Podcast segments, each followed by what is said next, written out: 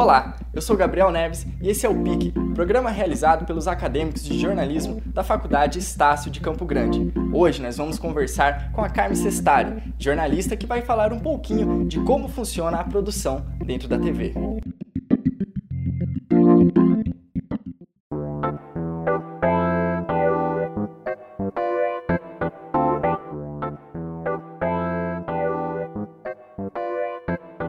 Confira agora a segunda parte da nossa entrevista com a jornalista Carmen Sestari. Atualmente você trabalha gravando as análises da Rural, né? Uhum. O que você nota de diferença entre os, é, os meios de comunicação? Internet, porque lá é o conteúdo exclusivo para a internet. Uhum. É, você já trabalhou na TV, na rádio. O que você sente de diferença entre... A liberdade, né? Principalmente lá. Né? A agência de comunicação, de agronegócio e, e agência de informação a, gente trabalha com conteúdo inédito, assim, que é diferenciado mesmo, né? E o slogan é sem interferência né, de compradores ou vendedores, não tem patrocínio. Então é o que os analistas pensam efetivamente. É, na, na televisão, qualquer, qualquer meio de comunicação, gente, qualquer veículo de comunicação, existe um departamento que se chama comercial. É o que vai pagar o salário da gente. É o que paga o salário, fato. É, nesse, é, a linha editorial é, é, traçada por um conselho, sabe, pela direção. É, existem interesses políticos, existem, sabe? Ah, fala bem do prefeito, fala mal do governador. Ah, não, agora você fala bem do governador. Ah, não, olha aquele deputado. É assim que funciona em qualquer lugar do mundo. Ah, aquele, aquele, aquele veículo de comunicação é isento. Mentira. Não existe isenção. Não existe. Sinto muito tirar o, a fantasia de alguém, mas não há isenção. Você sempre tem um lado. Né? Então, a, a diferença é. A, produção para televisão é aquilo que eu falei logo no início, é muito mais é, tem, tem, você tem muito mais elementos. Rádio você tem menos, mas é só a voz que chega, então toda a emoção você fa, fa, passa pela voz. Jornal está em desuso, né? Porque está tudo na internet hoje. Né? Revista da mesma forma, está tudo digitalizado, mas são conteúdos diferentes. Eu acho que é, é, eu gosto muito da comunicação falada, né? verbalizada e principalmente a rádio. Adoro. Então, não sei se eu respondi, mas é, resumidamente é: somos pautados por interesses. E hoje a gente vê isso claramente. Hoje está um festival. Qualquer informação que vocês ouçam, apurem outras fontes, porque o buraco é bem mais embaixo. É, eu ia fazer uma outra pergunta, mas eu vou perguntar sobre isso que eu acho mais interessante. Claro. Eu li que você foi uma das primeiras mulheres a apresentar o telejornal no horário nobre. A primeira, isso. Ah, desculpa. Como que foi essa experiência para você? Você sofreu algum preconceito? Nunca. Como que foi? Nunca sofri preconceito algum. Como Engraçado. foi essa experiência? Foi o Ciro de Oliveira, que é radialista, é um grande amigo. O Ciro era editor na TV Morena e na época, quem apresentava o telejornal, acho que vocês devem se lembrar, Armando Tibana, lembra? É os mais experientes aqui devem se lembrar. O Armando Tibana foi o primeiro descendente japonês a apresentar também, o único, acho, né? A apresentar. Não, acho que agora já teve mais, aqui pelo menos. E aí o, o, o Tibana estava, entra de férias, não sei. Ele que apresentava o telejornal, o MSTV segunda edição. E aí o Ciro queria que eu apresentasse. Aí a frase que eu ouvi foi, mas mulher não dá credibilidade. O Ciro virou uma fera, né? Então ele brigou por mim. Eu estava achando aquilo muito engraçado. Tá bom. Né? E aí ele brigou, bateu o pé, e aí eu fui. Aí eu apresentei o MSTV segunda edição. Era diferente, era noite, era mais, mais denso, era mais política, mais economia e tal. E é engraçado, eu na época eu não vi aquilo como uma grande, oh, né, um passo, mas foi realmente um grande passo. Depois que passou é que eu vi, olhando para trás é que eu vejo que realmente foi um momento histórico, né? alguém tinha que fazer. Que bom que eu pude fazer isso. E me sinto muito honrada. E, e hoje o jornalismo é dominado por mulheres, né? Mas é a desvantagem. É, é, a comunicação é uma, uma, um dom feminino, né? um dom da mulher. Né? A gente tem essa necessidade de comunicar e tem uma sensibilidade que hoje o jornalismo exige que tenha.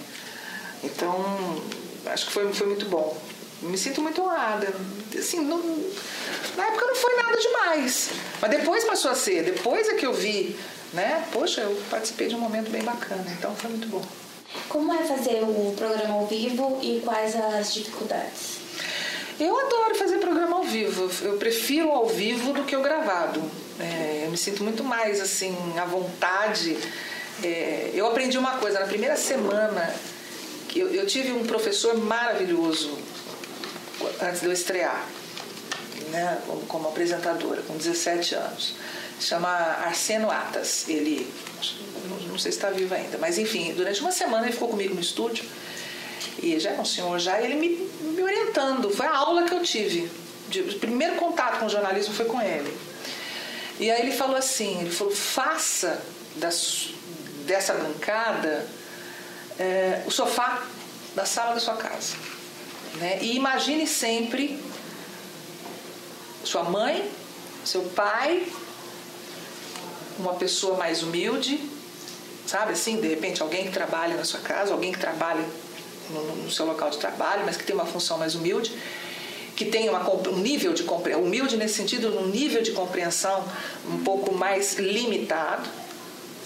E fale para essas pessoas. Aquela pessoa de compreensão mais limitada tem que entender o que você está passando. Porque se ela entender, todo mundo entendeu. A partir dali, eu comecei a entender a responsabilidade de ser o mais natural possível e de emprestar aquela que seja qualquer informação que eu passasse, o máximo de emoção. Eu já chorei no ar ao vivo, sabe assim, eu já eu, eu, em telejornal já chorei, sabe? Já tive acesso de riso fazendo entrevista com um humorista, sabe? Assim, foi uma loucura. Vai, vai, qualquer pessoa que estivesse com ele ia rir. Então eu ri, ri de dar gargalhada. É, eu sou absolutamente humana na, naquilo que eu, quando eu estou exercendo o ofício de jornalista, né? Porque antes de mais nada eu sou um ser humano e estou trabalhando como jornalista. É, então assim, o ao vivo para mim é o grande, é a grande paixão. As dificuldades de gravação. Tudo, dá trabalho, tudo dá trabalho. Eu acho que o ao vivo é mais rápido, você já fez, pronto, matou. Né? Gravação você vai, faz, vê, edita, aí você vai para edição, você tem que editar, você tem. É uma outra pegada. Né? Eu gosto muito de produzir matérias, eu gosto de trilha sonora, eu gosto de, sabe, de, eu gosto muito de matéria de comportamento, sempre fiz muito matéria de comportamento. E sempre eu, a, a, a, matéria começava com a trilha sonora na minha cabeça. Eu tinha que ter uma trilha para aquilo, mesmo que eu não colocasse, mas era a trilha. Então eu gosto muito de contar histórias, sempre gostei. Então, mas o ao vivo é mais, é mais legal. Eu sempre gostei. Eu gosto de estar sendo observada, sabe assim? Eu gosto de conversar com as pessoas. E, e gosto muito de demonstrar emoção também. E se eu não gosto, eu falo que eu não gosto. Já falei no ar. já falei no ar, mas não vou várias vezes. Uma coisa que eu não gostava, principalmente comida.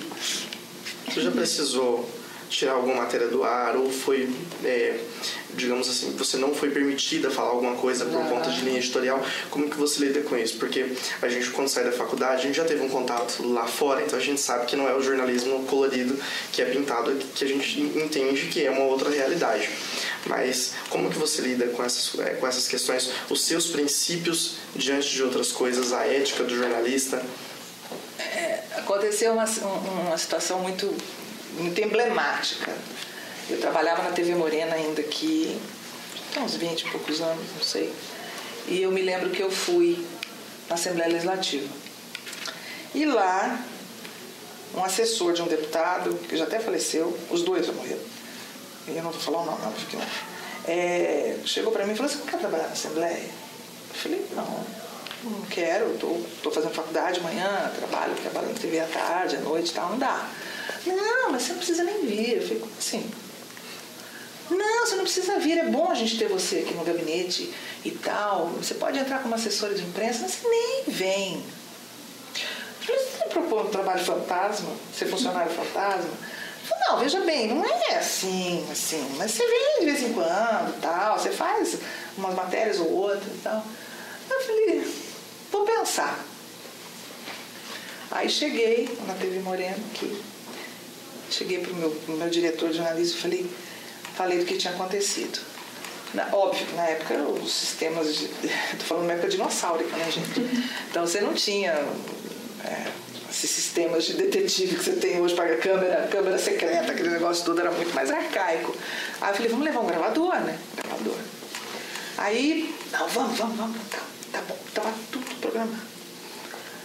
Aí meu pai, cheguei em casa, contei pro meu pai, você é louca! Falei, porque dá uma. Aí você vai amanhecer morta, vão te matar. E não sei o que, você acha que vale a pena? Eu falei, mas pai, não vão. Vão sim, você não sabe com quem que você está se metendo. Eu falei, meu Deus do céu. Aí tá, mal dormi aquela noite. Aí no dia seguinte cheguei na TV. Qual a minha surpresa? Que a ordem de alguém ali era para não fazer. Né? Para não fazer. Então, não foi feito por bem ou por mal, acabou não fazendo. É, outras vezes também aconteceu também aqui de matéria política, ser política, de não falar, não entrevistar de jeito, não chamar de jeito nenhum determinados nomes. Não era para chamar. Né? Mesmo que o assunto tivesse quente, não era para chamar. Então, é, aquilo que eu falei logo no início, existem interesses e eles ficam muito claros. Muito claros. Eu acho que é bom até ficarem claros, né? Para você ver, eu quero trabalhar aqui, vou me submeter a isso, não, não quero trabalhar aqui, não vou me submeter a isso. Então, existem.